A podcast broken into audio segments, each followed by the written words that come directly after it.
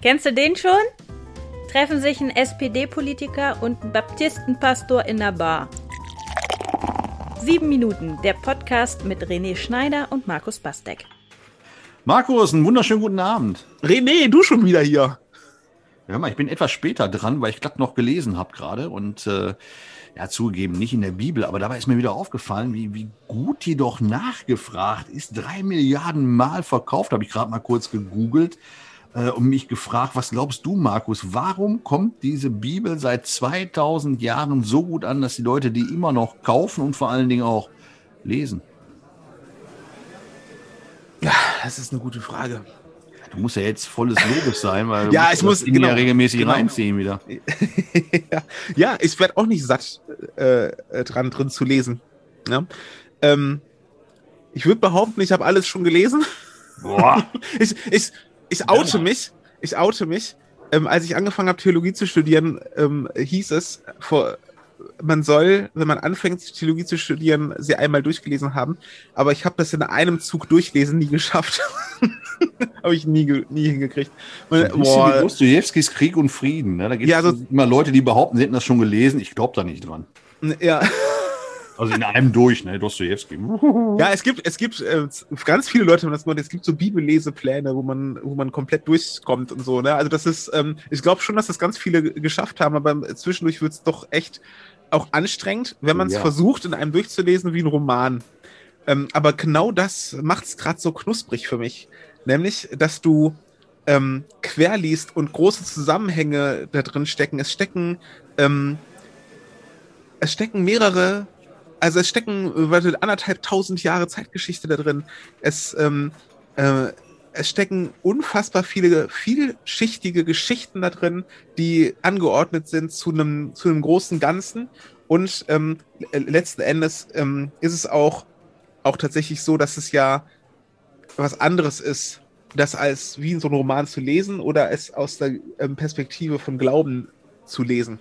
Und ich mache immer wieder die Erfahrung, dass der ein, ein und dieselbe Geschichte ähm, im Abstand von einem Jahr gelesen eine völlig andere, nicht gegensätzliche, aber, aber mehr Bedeutung hat, als man das dachte. Also man entdeckt immer noch, immer noch mal was. Ja, eine andere, aber jetzt nicht, also es ist nicht so, dass ich jetzt alle Jahre sage, das bedeutet alles jetzt was völlig anderes oder sowas, mhm. aber es ist, ähm, ähm, man entdeckt immer noch mal eine ne Schicht und noch mal was und noch mal was und das ist, ähm, ich erlebe das als total ähm, bereichernd und äh, ich glaube, da bin ich nicht alleine mit und vielleicht ist ja auch deswegen so viel verkauft und in so viele Sprachen übersetzt. Ähm, hm. Ja, wenn ich das. Weil da ist so ein bisschen missionarische Arbeit wahrscheinlich auch hinter. Also die äh, Missionare haben ja auch mit dran gearbeitet, dass sich dieses Buch dann im Nachhinein auch äh, gut verkauft hat. Ich, ich, weiß eigentlich gar nicht, kriegt krieg da irgendeiner Geld für, außer die Verlage selbst? Nee, also kommt, die Urheberschaft ist ja das kommt, äh, nee, die Urheberschaft, ja. ja. Macht sich da einer noch die Taschen voll heute? Ich weiß nicht, ob, ob vor welchem Gericht Gott sein Copyright äh, sich erstreitet. Nein, es ist, ähm, es ist tatsächlich so, dass es ähm, äh, es gibt die Deutsche Bibelgesellschaft zum Beispiel, die bringen verschiedene Besetzungen in Print äh, und online raus und sowas. Mm, es ist schon so, dass es da äh, auch Preisunterschiede gibt, ne? Also du, es hm. gibt ja bewusst Bibeln, die werden verschenkt. Es gibt Bibeln, die kosten ein paar Mark 50. Äh, paar Mark 50, ey. Wie lange ist das jetzt her mit dem Euro? Alter, also paar. ja, so, und es gibt jetzt zum Beispiel neu erschienen die Basisbibel, eine neue Übersetzung, jetzt auch im Alten Testament endlich erschienen, als ganz äh, als Vollausgabe. Und äh, da legst du schon auch ein paar Euronen auf den Tisch, ne, um die zu kriegen. So, das ist halt, weil da auch in viel Investitionsarbeit drinsteckt. Aber mhm. man muss auch sagen, wo du gerade die Missionare angesprochen hast weltweit, ähm, es gibt viele Institutionen, die arbeiten daran, äh, die Bibel in äh, Sprachen zu übersetzen, in die sie noch nicht übersetzt sind, weil noch ist sie nicht in alle Sprachen übersetzt und da gibt es, die arbeiten aus ah. Glaubensüberzeugung daran und die basieren auf Spenden und die verschenken die am Ende. Ne? Also es mhm. ist halt äh, ähm, ähm, ja, in gewisser Weise wird auch ein Geschäft mitgemacht, weil du bestimmte Übersetzungen halt, ähm, die müssen sich refinanzieren, die Arbeit, die auch da drin steckt, das verstehe ich auch. Aber in, in der Regel ist es nicht so, dass damit ähm, ähm, hm. großes Geschäft gemacht wird. Ne? Also, was mir immer auffällt, die Bibel könnte ja die Mutter aller Geschichten sein. Ne? Es gab mal diesen Film Nackte Kanone, da war ja die Mutter aller Filme. Und die Bibel ist irgendwie äh, die Mutter aller Geschichten, weil sich also ich meine, ist, ist, ja klar, das Ding ist äh, 2000 Jahre alt oder im Kern so Pi mal Daumen. Das heißt, äh, das kann nicht eine Kopie von etwas sein, sondern ist immer das Original. Und viele, viele Geschichten findet man so im Grund ja. Zusammenhang irgendwie in der Bibel wieder, wo du dann sagst, aha, hat äh, Shakespeare Ganz genau. erzählt, genau. aber hat er abgeguckt in der Bibel, aha, hat äh, Guy Ritchie irgendwie einen Film draus gemacht, aber so oder so ähnlich, habe ich schon mal in der Bibel gelesen. Da müssen ja echt ja. super Drehbuchschreiber hintergesessen haben. Ja, ja, genau. Also, und das nicht nur bei so absichtlichen Sachen wie die Chroniken von Narnia oder sowas, wo, wo die Parallelen ja. quasi einem ins Auge springen oder auch beabsichtigt Gewollt. sind. Ja, ja. ja. Äh, genau, ähm, es gibt auch ganz, ganz oft, dass ähm, so ähm, Erzählstränge und Spannungsbögen oder sowas ähm, ähm, in, hm. aus der Bibel kopiert sind, nicht mit böswilliger Absicht, sondern um diese um Geschichten äh, spannend zu erzählen. Ja, ähm, ja also ähm, die die Bibel besteht ja aus sehr, sehr, sehr, sehr, sehr vielen Einzelgeschichten. Und damit meine ich nicht die Bücher, sondern innerhalb der vielen biblischen Bücher sind ja nochmal immer ganz viele Erzählstränge und einzelne Geschichten. Gerade im Alten Testament, in der Tora, ist es also in den ersten fünf Büchern Mose, ähm, da ist es ja absolut äh, krass, wie, wie deutlich das auch wird, mit ein bisschen theologischer, exegetischer Forschung, wie viele Erzählschichten da hm. ineinander ähm, gepackt sind. Ne? Und das ist ja, ähm, es ist total spannend. Es sind viele Einzelgeschichten, die sind sich zuerst am Lagerfeuer erzählt worden. Das Hebräische war zuerst gar keine schriftliche Kultur, sondern eine mündliche Kultur.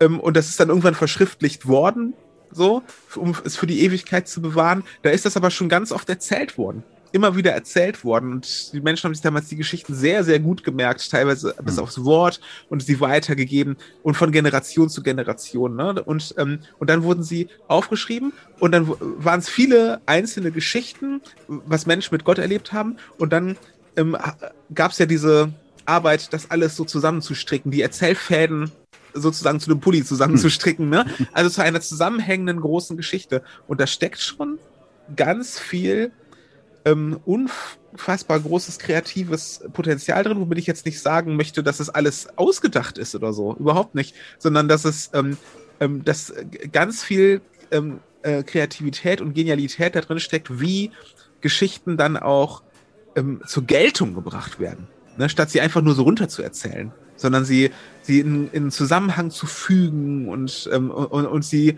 und das große Bild zu sehen und so. Ne? Und da, ähm, und das ist schon, das war auch eine jahrhundertelange Arbeit, aber das ist schon ziemlich ähm, spannend gelungen, finde ich. Wahrscheinlich also auch ein kommt, Grund dafür, dass sie gut kommt natürlich wird. auch äh, über, über die Jahrhunderte dieses Merchandising dazu. Ne? Also zuerst der Soundtrack, so Gotteslob und Liederbücher. Ne, und, und, und dann im Grunde genommen das, äh, die ganzen Live-Shows drumherum, ne, also sprich der ja. sonntägliche Gottesdienst. Es ist ja auch, äh, wie soll ich sagen, eine, eine riesen umfassende Verwebung, wo man heute sagen würde, also besser könnte es ein George Lucas mit äh, Star Wars äh, ja auch nicht machen, als das wirklich alles zusammenzubringen. Ja, und dabei ist es aber sehr spannend, dass bei dieser ganzen Redaktionsarbeit, wie man das ja nennt, ähm, trotzdem ähm, unterschiedliche Sichtweisen auch stehen gelassen worden sind. Und das ist ja total spannend. Ne? Mhm. Es, ähm, man hätte ja ähm, ähm, ein paar hundert Jahre nach Christus, als das, diese Kanonisierung, also die Zusammenfügung und die Entscheidung, was gehört jetzt in das Wort Gottes und in die Heiligen Schriften und was nicht, ähm, als da in diesem Prozess hätte man ja quasi auch aus vier Evangelien eins machen können. Als man gesagt hat, die vier sollen dazugehören und die anderen eben Erzählungen, Biografien über Jesus eben nicht, aber diese, da hätte man ja eine große Biografie schreiben können und hätte vieles, was heute einem vielleicht als Widerspruch auffällt oder so, ausbügeln können. Aber das ist ja bewusst nicht gemacht worden, was ja total spannend ist, weil, weil eigentlich, wenn du eine große, eine große Spannungsbogen baust und eine Geschichte erzählst, ist ja ganz wichtig, heute zumindest, dass die konsistent ist und dass die logisch aufgebaut ist und dass es da eben keine Widersprüche sind. Dann sagen hinter die Kritiker, naja, ist eine komische Geschichte aber da sind Widersprüche und unterschiedliche Sichtweisen bewusst stehen gelassen worden und das macht es total spannend, finde ich. Und ähm, das zeichnet alle großen Geschichten aus, finde ich, dass sie eben nicht so, so durchrutschen und äh, ja. nicht irgendwo hängen bleiben, auch gerade ja, im Kopf dann. Ja, ja, genau. Ecken und Kanten. ja, total wichtig. Aber zum Schluss nochmal, bevor wir hier, äh, Bier ist ja schon wieder da, ähm, deine Lieblingsstelle? Welche würdest du auf jeden Fall empfehlen, allen Einsteigern? Ich stehe total auf die Bergpredigt, weil es unfassbar herausfordernd ist. Die steht in Matthäus äh, 5 bis 7. Das ist dieses selig sind die. Ja, so fängt die an. Genau. Ähm, Mhm. Es ist im Prinzip, es ist im Prinzip, Jesus erzählt den Menschen, was es bedeutet, ihm nachzufolgen und als Christ zu leben. Und das ist wirklich herausfordernd. Und meine absolute, absolute Lieblingsstelle ist Matthäus 6, Vers 33.